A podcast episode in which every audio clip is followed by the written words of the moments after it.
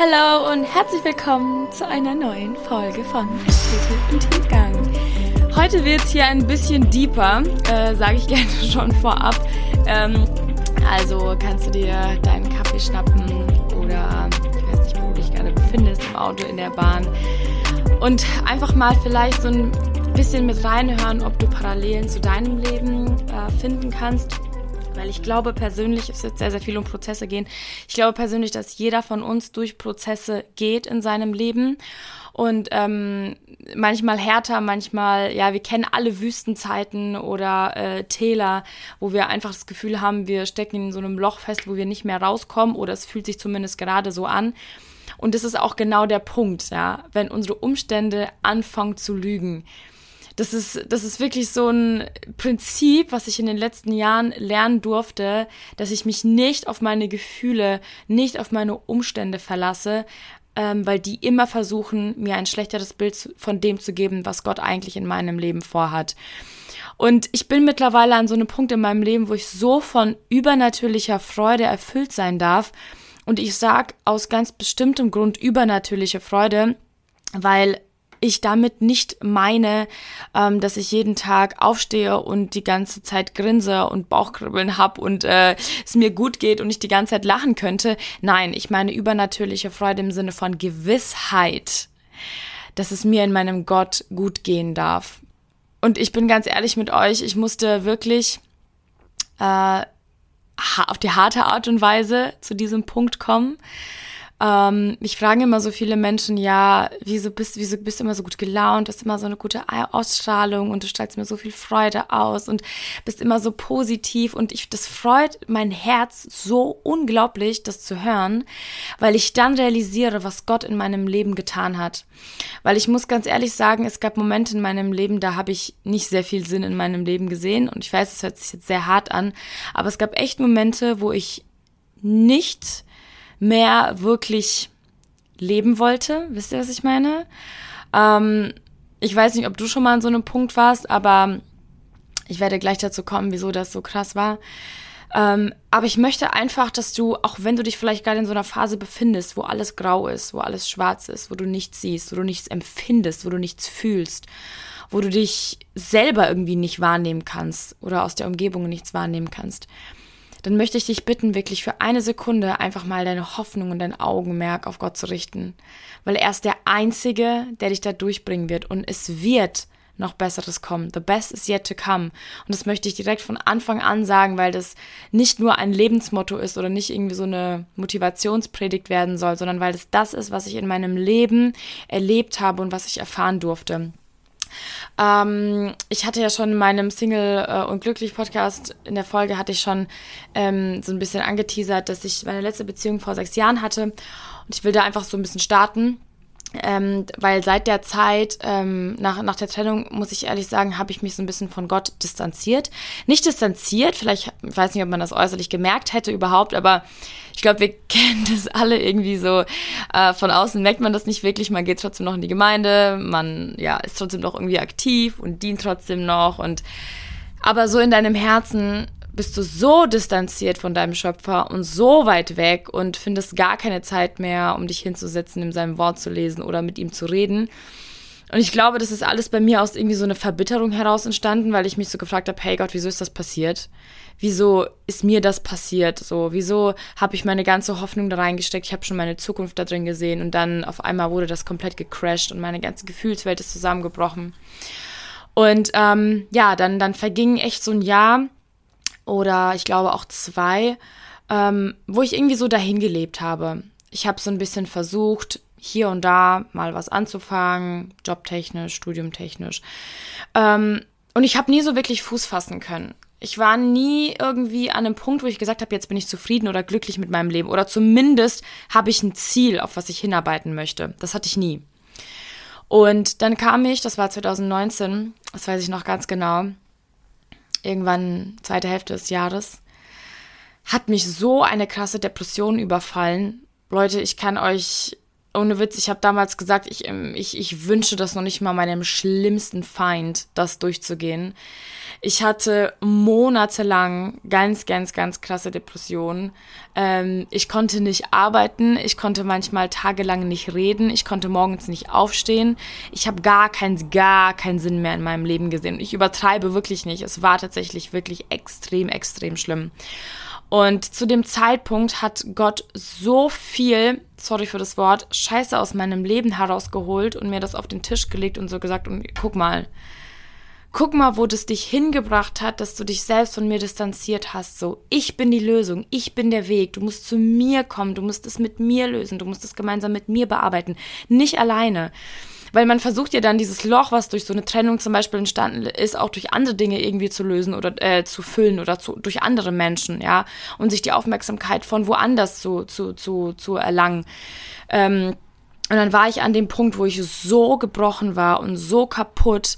Und ich habe gemerkt, okay, und das ist erst der Anfang. Ich wusste, dass es keine Sache von ein, zwei Monaten ist und auch die Menschen in meinem Leben, die so ein bisschen geistlichen Durchblick haben, die haben auch gesagt, so, du bist einfach gerade in einem Prozess. Du, Gott geht jetzt mit dir durchs Feuer, so, ähm, weil er mit dir noch was vorhat. Und ich habe das zum damaligen Zeitpunkt nicht verstanden. Ich habe ich hab solche Sachen gesagt wie, an so einen Gott, der mich sowas fühlen und durchmachen lässt, möchte ich nicht glauben. Das kann nicht sein, dass das von Gott kommt. Und das Problem ist halt, das war ist aus dem jetzt nichts aus dem aus dem nichts entstanden. Das kam einfach einfach so. Es war nicht durch irgendwas ausgelöst, es war nicht durch irgendeine Trennung, es war nicht durch irgendeinen Verlust, es war kam einfach von jetzt auf gleich und ich bin in dieses tiefe Loch gefallen. Und bei mir war das auch ganz krass. Ich hatte so richtige Derealisationszustände. Also ich habe mich selber nicht wahrgenommen. Es wäre so, es, es hat sich so angefühlt, als wäre ich einfach in einer toten Schale von Körper. Und so bin ich den ganzen Tag durch den Tag gegangen. Ich hatte also keine Gefühle, keine Freude in mir, auch wenn mir jemand eine Million Euro geschenkt hätte. Ich, ich hätte mich nicht drüber freuen können. Ich konnte gar nichts empfinden. Keine Trauer, keine Freude, keine Liebe, gar nichts. Da war wirklich in mir, als wäre alles tot gewesen. Sogar manchmal, wenn ich mit meinen Augen irgendwo hingeguckt habe und da stand ein Baum, ich habe zwar irgendwie verstanden, okay, da steht ein Baum, aber ich konnte ihn nicht richtig wahrnehmen. Nicht, weil mein Sehvermögen irgendwie geschwächelt hat, sondern einfach von meinem psychischen Zustand her, der ist so auch auf meinen Körper übergesprungen, das war richtig heftig. Ähm, und zu dieser Zeit habe ich wirklich gekämpft. Meine Fresse habe ich gekämpft. Und da habe ich wirklich gelernt, was es bedeutet, geistliche Kämpfe zu kämpfen. Ich habe angefangen zu beten. Ich habe alles gemacht. Ich habe mich an jeden Grashalm gehalten. Ich habe jeden Ratschlag ernst genommen, den mir Pastoren gegeben haben, den mir meine Freunde gegeben haben. Ich habe alles gemacht. Ich hätte wirklich, Leute, alles gemacht, nur um aus dieser Situation rauszukommen. Das hat mich gequält einfach. Das hat mich wirklich richtig gequält. Ähm, und ich weiß noch, wie als wäre es gestern gewesen. Es war, glaube ich, äh, der 1. Mai 2020. Ja, es war also eigentlich genau ein Jahr später. Oder sogar zwei. Ich weiß es nicht mehr, ehrlich gesagt. Weil diese Zeit, ich, ich, ich kann mich nur noch ganz, ganz vage dran erinnern. Es ist wie, Gott sei Dank, als hätte Gott es aus meinem Gedächtnis gelöscht, aber so das, wo ich weiß, okay, daran muss ich mich noch erinnern können, um das irgendwie, ja, als Zeugnis auch erzählen zu können. Diese Dinge habe ich noch in meinem Kopf. Und ich weiß, da gab es einen Moment, da bin ich morgens aufgestanden und mir ging es so dreckig und ich habe mich auch so schlecht gefühlt, weil ich irgendwie auch so viel Sünde in meinem Leben hatte. Und anstatt dann so zu sagen, okay, jetzt muss erstmal ein bisschen Zeit vergehen, bis ich nicht gesündigt habe, dann kann ich so vor Gott kommen und dann erst kann er mir vergeben, sondern an dem Tag, ich habe mich direkt an den Tisch gesetzt. Ich habe meine Bibel aufgeschlagen. Ich habe gelesen, gebetet. In dem Moment kam so krass der Heilige Geist auf mich.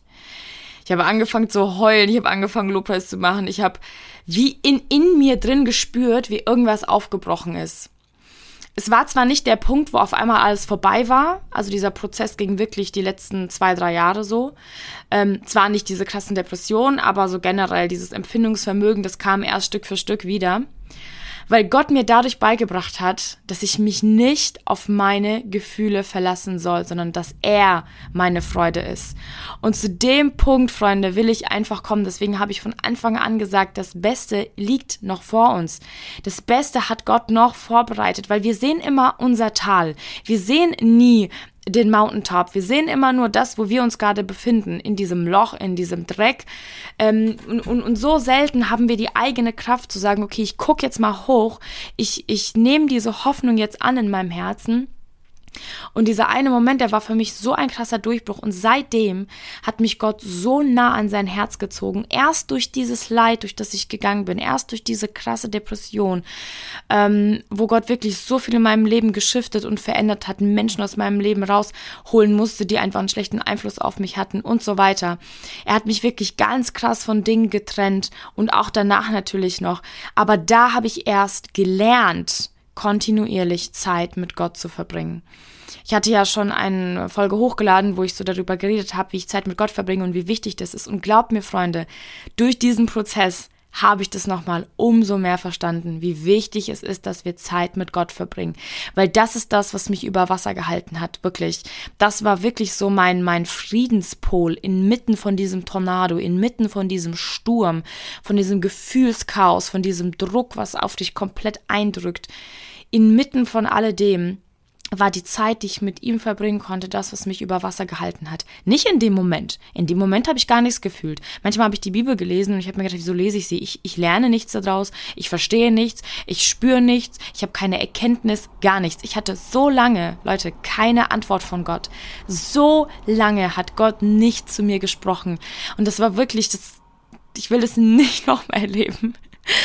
Und deswegen möchte ich einfach um alles Geld und um alles auf der Welt so nah wie möglich an Gottes Herz dranbleiben, dass ich nicht wieder an diesen Punkt komme, wo man sich da wirklich durchkämpfen muss. Weil das ist wirklich ein harter, harter, harter Prozess. Und ich will nicht sagen, dass du da auch durchgehen musst oder dass du auch genau gerade durch den gleichen Prozess gehst.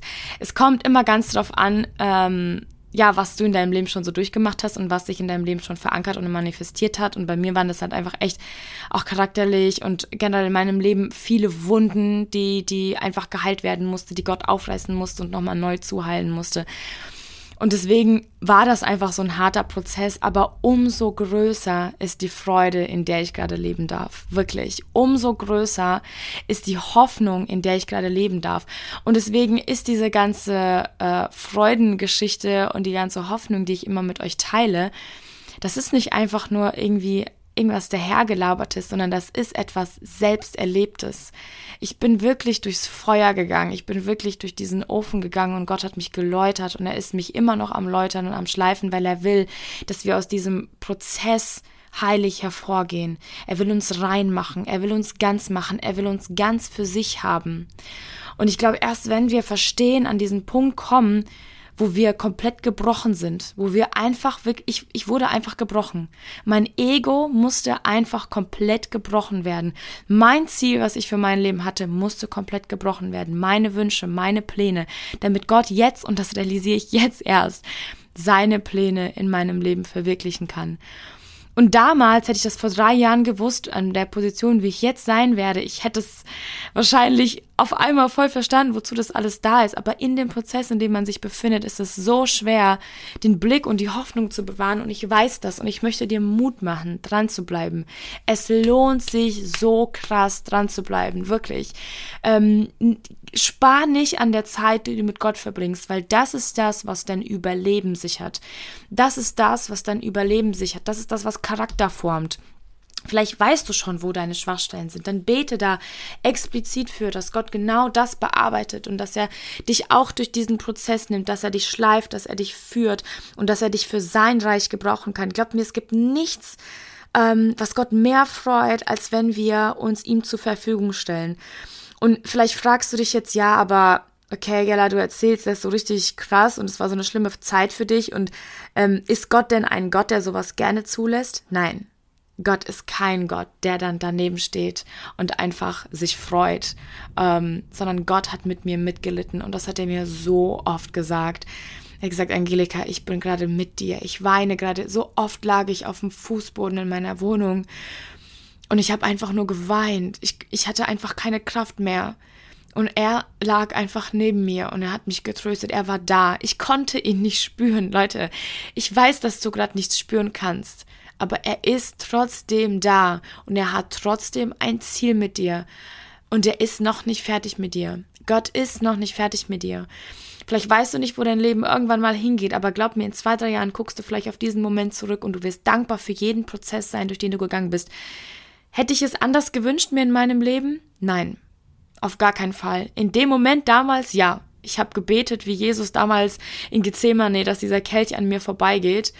Ähm, aber jetzt rückblickend hätte ich es mir auf keinen Fall anders gewünscht, weil erst durch diesen Feuerprozess bin ich die Angelika, die ich jetzt bin, bin ich das Gefäß, durch was der Heilige Geist sprechen und fließen kann. Erst jetzt bin ich ähm, ganz, vielleicht auch noch nicht mal, vielleicht gibt es noch Punkte in meinem Leben, wo Gott sagt, hey, da möchte ich noch dran arbeiten. Wir sind stetig in einem Prozess, unser ganzes Leben lang. Aber ähm, er will uns an einen Punkt bringen, wo wir komplett unser ganzes Leben ihm surrendern, wo wir wirklich alles hingeben können. Und dann, je weniger von uns ist, du musst verstehen, je weniger von dir in deinem Leben ist, umso mehr Platz ist für seine Freude. Wenn du dich fragst, wieso du dich nicht freuen kannst, dann ist einfach zu viel von dir, von deinen Gedanken, von deiner Negativität in deinem Leben. Schenk doch ihm mehr Raum dafür. Die Freude liegt nur allein im Herrn. Die Freude bekommen wir nur allein in ihm. Vor allem langwährende, anhaltende Freude, ja. Wie ich schon zu Anfang gesagt habe, nicht dieses Kribbeln, nicht das gute Gefühl, sondern wirklich eine Freude, die bleibt, wirklich eine Freude, die hält.